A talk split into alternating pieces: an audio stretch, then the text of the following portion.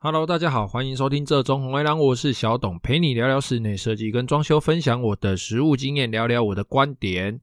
非常开心又来到一个连假了哦，那今天晚上也特别特别的冷哦，在我录音的时候，这个时候是呃礼拜五晚上的十一点。好，那大家在听这集的时候呢，哈，我应该已经骑着车哦，在前往露营地的路上了哦。那也祝大家连假快乐。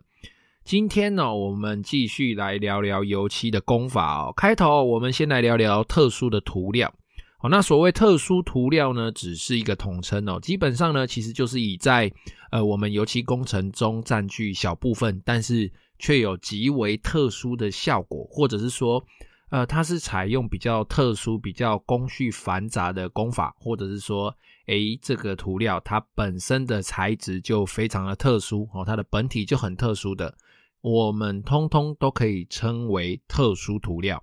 哦。那最常看到、听到的哦，就是这个营造灰泥的质感哦，或者是所谓的这个清水模、水泥质感的这个乐土哦。那这种涂料它呃也有相当多的分支哦，灰色啦，然后呃可能还可以加这个调色剂哦，然后甚至有一些保护的，可以做地坪的。哦，或者是淋露的斯曼特涂料，这就是算也是表现一种类水泥、类灰泥质感的一种涂料。那还有各家的多彩漆，红牌啦、得利啊，诶得力不知道有没有，有点忘记了。但红牌我确定有。那各家的仿石漆、岩石漆啊，还有一些矿物涂料啦、无机涂料啦、环保乳胶漆等等等等的，还有最近很红的美国的环保涂料班杰明摩尔，或者是意大利的。那个 Spiver 之类的，齁，那这些涂料，齁，那像这些涂料呢，就像上面说的，有一些是效果特殊，齁，完成之后的效果特殊，有些呢是材料本身就比较特别、比较高贵，哦，那有一些呢是属于工序繁杂，有些甚至三者兼具，所以啊，这些涂料在在单价上啊，其实都会相较于普罗大众既定的油漆单价哦，要来的高贵上许多啊。那当然啦，在我们一场设计案当中呢，对于比较有预算的业主啊，我们使用这些涂料的这个面积哦，我们当然就比较敢下得了手啦哦，请拆岩啊，欢迎开 K 啊，那呈现的效果当然是相当相当的不错啦哈。那这种东西它到底有多不错呢？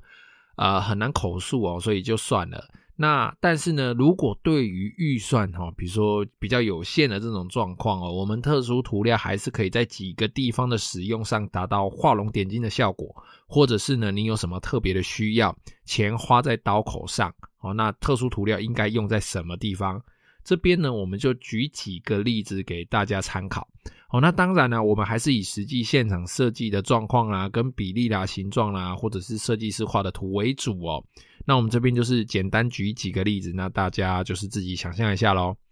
第一个，我们就使用在最常见的电视墙哦，或者是沙发背墙上哦。那这两个地方啊，如果说我们使用一些特殊涂料啊，例如多彩漆、仿石漆之类的，或者是另外一个更特别的叫漆作。所谓的漆作，就是用油漆，不管用什么漆料，水性也好，油性也好，哦，那它可以画出一些图案，例如大理石的图案啊，或者是一些仿石的、仿石头的、仿岩石的，甚至各种，比如说花纹哦，就是仿这些特殊纹理的涂料。这是相当相当考验师傅手艺的一门技术哦。哦，那在灯具上的搭配，搭配一些洗墙灯啊，或者一些聚光灯，哦，那就能够非常非常凸显那个空间的那个重点墙面啊。哦，所谓洗墙灯哦，就是用来凸显勾勒墙面的一些形状啊、纹理啦，哦，然后让墙墙面哦这个变得比较明显的一种灯具哦。第二个哦，就是使用在端景墙哦。呃，我们打个比方哦，就像你家里平常走廊尽头的那道墙壁，或者是走廊尽头转弯之前的那道墙壁，或者是你往家里的某个固定的方向走路的时候，常常眼睛直接对上的那个尽头的那个墙壁，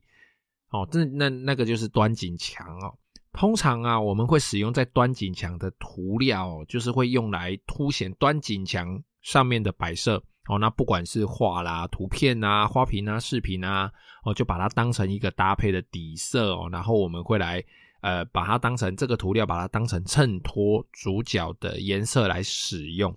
那当然哦，涂料的本身如果说做得够好，或者是能够勾勒出一些线条哦，然后甚至搭配旁边的颜色的话，其实涂料本身也可以当成主角。那当然我们就看设计师怎么设计了。再来第三个哦，就是如果你需要全是无毒的时候。诶，这时候我们就可以考虑一些啊、呃、矿物漆啦，或者是无毒的环保乳胶漆等等的这些环保涂料。那其实啊，呃，有一些进口的环保涂料，其实说真的，在味道上、在质感上哦，各方面的确都比国产普遍使用的好上很多很多。但是呢，这个好上很多是基于我们这些专业人士每天都在接触哦，所以我们才感受得出差异哦。不见得是每个人都感受得出来哦。不过我觉得最直接的哈，就是这一类的东西啊，它做出来的效果呢，可能是雷同或者是接近接近于我们国产的一些环保乳胶漆哦。就是除了环保跟味道的差异之外哦，我觉得其他另外最有感的的那种点，那种差异的点哦，大概就是你应该要花的这个金钱的数量啦。所以啊，如果你在使用这些特殊涂料的时候，我们还是要端看我们自己的口袋有多深哦，再来决定怎么做。那再来哦，我们就来聊聊油漆实务上哦，整个工作上它的大致流程是如何哦。好啦，那现在假设我们有一间房子，然后木作啦，然后什么柜体啊之类的都已经做完了，现在轮到油漆工班进场了。那油漆工班进场之后呢，第一件事情哦，就是他会对。需要补 AB 胶哈，就是需要补环氧树脂的地方就先补哦。那这边插一下，插一下题外话啊。其实呢，我们就讲这个流程呢，就是希望大家可以了解到说，诶，我们的油漆工班它进场的顺序大概是怎样？那它有没有乱做？是不是漏掉了什么重要的工序哦？我讲的这几个呢，一定会做的工序哦，就是你看到它一定要有做啊。它如果没有做的话呢？呃，通常就是所谓的偷工减料也好，或者是说，呃，它可能有一些地方它跳过的哦，那在日后完成的成品上呢，可能都会产生一些风险，或者是一些不可抗的一些问题。好，好，那我们刚刚讲到说这个补 AB 胶的地方先补嘛，哈，但是呢，因为这个 AB 胶啊，因为这个环氧树脂哦，它完全固化呢，大概需要呃十个小时到十五个小时不等的时间哦，看 AB 胶的种类。当时的气温、湿度等等的因素哦。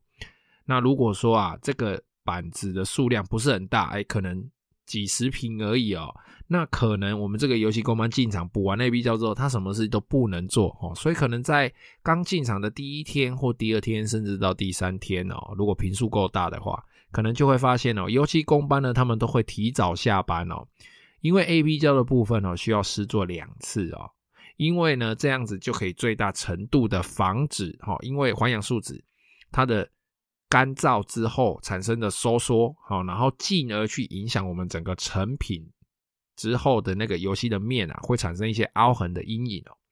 那再来啊，做完 AB 胶之后就是 P 图啦。哦，那这个时候 P 图，我们之前上一集有讲过，就是补上石膏涂哦。其实呢，就是把整个墙面的板子缝啊、钉子孔啊，哈，然后以至于整个这个 AB 胶的接缝啊、整个板材啦、墙壁不平整的地方，通通都补过哦。就是把凹洞不顺的地方全部都补平。那这个过程哦，就甚至需要是两次啊、四次啊、六次啊、哦三次，反正一定是两次以上哦，甚至更多更多。那这个补土的过程啊，整个完成之后，补了好几次，完成之后呢，就进入打磨的程序哦，就会拿着砂纸，拿着砂磨机，哦，就会把我们墙壁上、板子上的各种补土的瑕疵、起沙啦、刮痕啊，都把它打磨到非常非常的平滑。好，那打磨平滑之后呢，再针对一些凹孔、蛀孔的部分、起泡的部分，再做一次补土，那再打磨，再补土。好，然后重复几次上述的两个程序之后，再来就是上漆的时间哦。完成以上两个程序之后，才可以上漆哦。那上漆呢，当然我们就依照漆料的不同而有不同的做法，但是有一个最基本、最基本的大原则哦，基本上百分之九十九的油漆呢，都一定是先做油性，再做水性哦。那也就是说是。只要是有使用有机溶剂，包含甲苯、二甲苯、呃，香蕉水，呃，还有什么？呃，呃，大概就这样哈、哦，大概就是这些有机溶剂类的这些漆料类，他们都要先做完哦。有机溶剂的油性的哦，先做完之后呢，我们才会开始施作水性涂料。OK，那另外呢，有一些东西哦哦，比如说像是一些。呃，比较特殊的涂料面，像是这个淋露的这种涂料面啊，哈，或者是诶我们所谓实木染色的部分哦，那这些东西呢，其实可以独立于我刚刚上述的这些工序以外，可以先做，也可以后做，但你先做就要保护好哦。那你后做，你如果比较后面做的话，你的这个旁边的整平啊、修直啦，你就是必须要再另外呃做处理，好，避免啊这个互相去，比如说诶我的。淋入涂料去涂到我的乳胶漆，或者是我乳胶漆在做的时候，淋入涂料已经做完了，但你没包好，哎，乳胶漆又去滴到淋入涂料，哦，这一类的东西就是避免漆料互相互相的污染。那我们在墙壁跟天花板的角落这些交界处呢，哈，就必须要特别的去补土，或者是说去打这个水性的矽利康。哦，那木作跟墙壁的接缝处也都需要一些特别的处理。这边说的木作跟墙壁的接缝处，指的是一般木座的板子跟水泥墙的接缝处。哦，这是我们俗称的软硬接缝啊。哦，那像这种接缝处呢，我们一样是需要特别的处理方式。哎，补补的土不一样，使用 AB 胶补的方式也不一样。是不是需要贴加固网？是不是需要贴纸？好，然后。呃，上漆的漆料可能这个打底料可能还要再做一点小小的调整之类的哈，都会有一些眉眉嘎嘎，好，那等等等等之类的这些工法哦，其实呢都要依照现场的经验跟现场的状况下去做判断了。好，那这样子油漆起来呢，好，整个完成之后呢，才能够诶、比较顺利的交屋，不然油漆其实可以说是整个工班里面哦，大家诶、在做这种。怎么讲？算是认知差异上的争议，